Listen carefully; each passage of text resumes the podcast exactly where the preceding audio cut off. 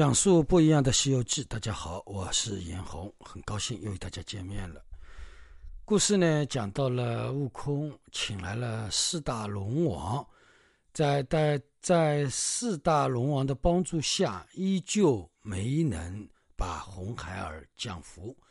一看他们帮不了悟空，留在那里呢，也没有什么意思，弄不好反而把自己给伤害了。他们四个龙王马上就。跑掉了啊，就要溜掉了。悟空留也留不住了啊！这个呢，前面我已经给大家讲过啊。朋友呢，锦上添花、雪中送炭的事情，一般还是不会做的。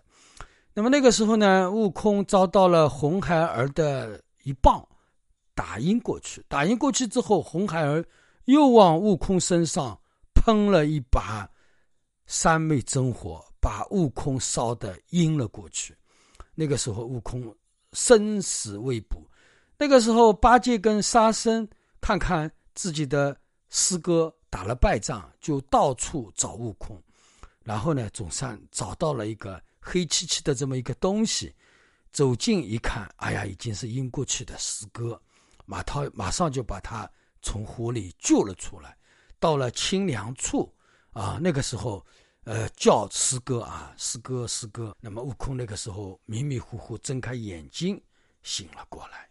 悟空说：“啊，八戒啊，你跟沙师弟，你们俩去救师傅吧，不然师傅就要被红孩儿吃掉了。”八戒就很为难的说：“师兄啊，我们三个你的本事最大，你都救不了师傅，我们俩怎么能救得了师傅呢？这可怎么办呢？”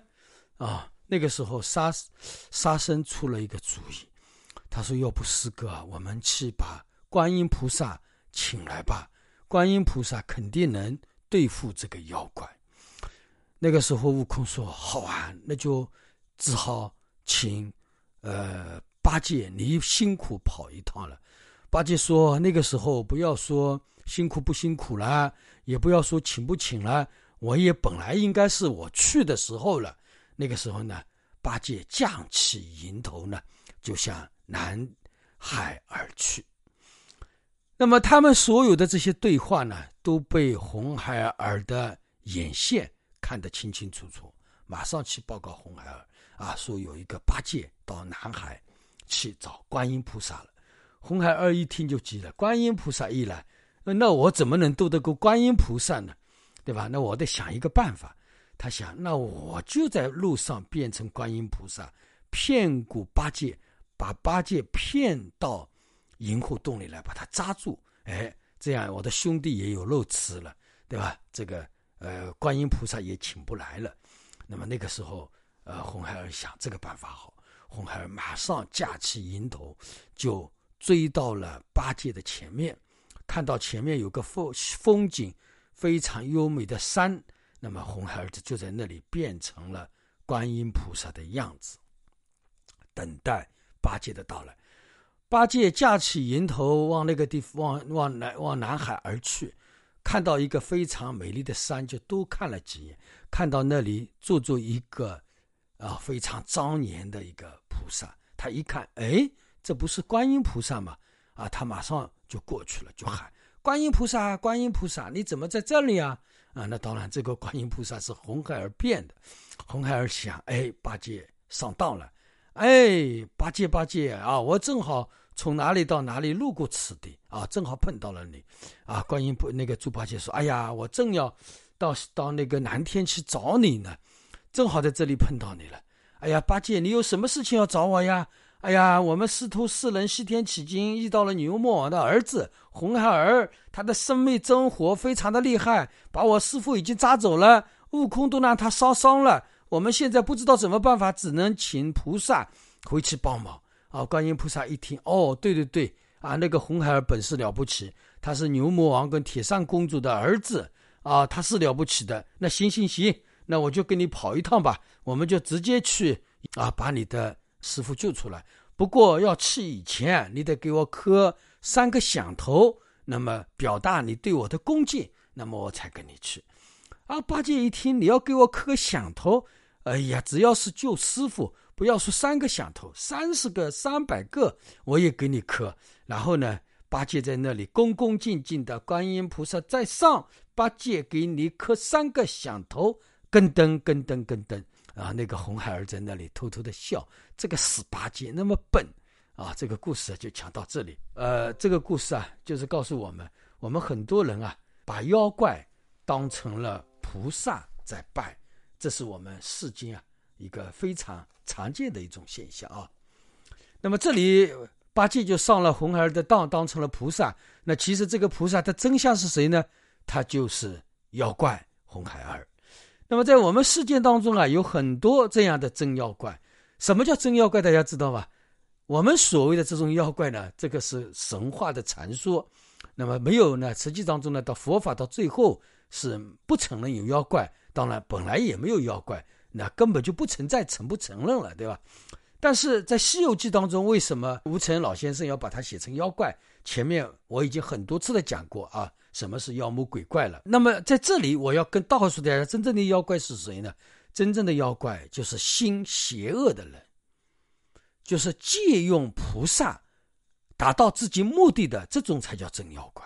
大家明白了吧？在我们世界当中很多啊，对吧？世界当中这种假妖怪，这种真妖怪。冒充观音菩萨，对吧？在别人面前装腔作势，接送别人的膜拜，甚至接受别人的供养，甚至奴役别人的灵魂思想，这种真妖怪在我们世界当中太多太多，佛门当中也很多。我们甚至很多出家人就扮演了这种角色，非常的无耻啊！所以讲到这个话题。呃，师傅在这里就比较兴奋啊，就比较冲动。为什么这些出家人也成了妖怪呢？也成了真正的妖怪呢？那么我们很多愚昧的宗教徒都以为拜自自己拜的是真观音，其实如果说有一个像那里去拜的那个观音，那么他肯定是一个真妖怪，而不是真观音。啊，现真相当中，真观音是不用你拜的。呃，有的人还拜的一把眼泪一把鼻涕，还像真的一样，还要买这个东西去送给他，还要给他钱供养。有的甚至成了他的护法，照顾他的生活。哎呀，我不知道怎么说，我们世间那些那些宗教徒啊，真的是愚昧到了极致。那么在我们这些呢，我们比如说我们是社会当中的很多所谓的大仙小姐啊，这种东西我以前也信过，对吧？啊，什什么身上有个菩萨缠身？其实这种现象，其实真正的真相是什么？这些才是真正的真妖怪。为什么他们要这样做呢？他们心邪。为什么心邪呢？因为他们自私，为了达到自己的目的，或者说虚荣的目的，或者说财富的目的，总名声的目的。总的来讲，他就是为了一个字，就是自私无耻，对吧？那么，所以呢？我把这些啊称之为真妖怪，那么这种牛鬼蛇神啊，在我们世界当中很多很多，现在每一个地方都有。过去毛主席在的时候，这种牛鬼蛇神少一点；现在改革开放了，人们的贪婪性越来越强的时候，这种妖魔鬼怪全部出来了。过去说东北很多，现在我们发达地区更多，每个地方都有。经济越发达的地方，这种现象特别严重，非常的多。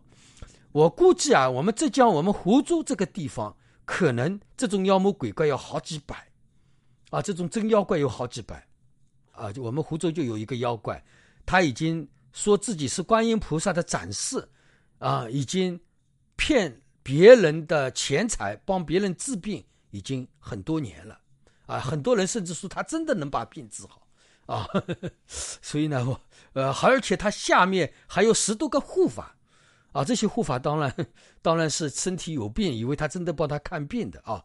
那么他呢，天天帮别人看病，那么目的是为了什么呢？为了名声，对吧？为了钱财富，对吧？那么呃呃，就是还有一点，就是为了呃笼络那些人的那些信众，就是我们刚才说的叫什么呢？叫心理的绑架，绑架那些人。有的人甚至说：“你离开了我，你这个病马上就要复发，你就会怎么怎么样，怎么怎么样。”那么我们湖州还有一个，而且跟庙里的一个师傅是狼狈为奸的这么一个女的，她说自己身上有个菩萨，啊，是是怎么样的？跟庙里啊，跟庙里的一个师傅狼狈为奸，那这种现象就像前面讲的那个叫什么？那个活到二百多岁的那个长老，这种情况是一样。那个长老跟外面的妖怪是狼狈为奸。那么现在我们世界当中很多庙里也跟那种妖怪是狼狈为奸的。下面呢弄了一帮鸡士，那些女鸡士呢也很傻啊，他呢跟他们谈些说妙。哎呀，你的前世是什么？你的后世是什么？哎呀，你的父亲死了怎么样？你的母亲死了怎么样？就一天到晚用这种。哎呀，用这种魔鬼的语言吧，假用佛法、假用神通来束缚信众，那些老实的信众以为就就以为就真了。我下面有个信众，以前就是呃跟着那些人的，后来他都把实话、把他的经历、过去的事情就告诉我，啊，那么大家想想看，一个医生，真正的医生，那么好的科学设备都治不了你的病，难道这些妖怪就能把你的病治了吗？对吧？我们还给那个妖怪真真正正的、真正心心的在那里磕头，以为他真的能帮我们治病啊！所以呢，呃，我们能拜的基本上都是真妖怪啊，真菩萨。其实我们也不用拜他，因为真菩萨在哪里？在我们自己心里啊。呃，我们很多人啊，呃，为了求他们治病，那么他们也有要求啊。这些妖怪都有要求的，什么要求呢？你要叫我给你治病可以，你要认亲。认亲，你要叫我叫干爹，叫我叫干妈。然后呢，你每年要什么时候供养我？每次怎么怎么样？其实叫什么呢？心理的绑架，啊，这种叫道德的绑架，这种叫无耻的绑架。那这种现象在我们社会当中太多太多了。那么有的人好了，到最后信了他一下，因为怕因果，怕真的有这么一个菩萨，他这么真的有这么一些法力啊，所以就不敢，一直就被他束缚住了。啊，前一段时间广州广州有一个现象，有一个蔬菜馆的一个鸡市，啊，广州那边的，呃，他说那个他以前跟着他的那些鸡士，后来不听他的话，他说我要做法，做法了之后我要叫你们怎么怎么样。然后有些人说他的心里真的不舒服了，哦，心里真的难受了，说他身体真的有病了。你说这样的宜城的人多有，像广州这么样的开放的地方，那当然现在全中国都开放，科技都发达，但是人性愚痴呢，真的是没有办法的。所以呢，在假妖怪我们是不用怕的，怕的就是真妖怪，这种才是我们现在社会当中这种现象的才是真妖怪，啊，所以呢，呃，那个猪八戒拜到最后其实是拜了个真妖，拜了个妖怪，而不是拜了观音啊。其实呢，我们。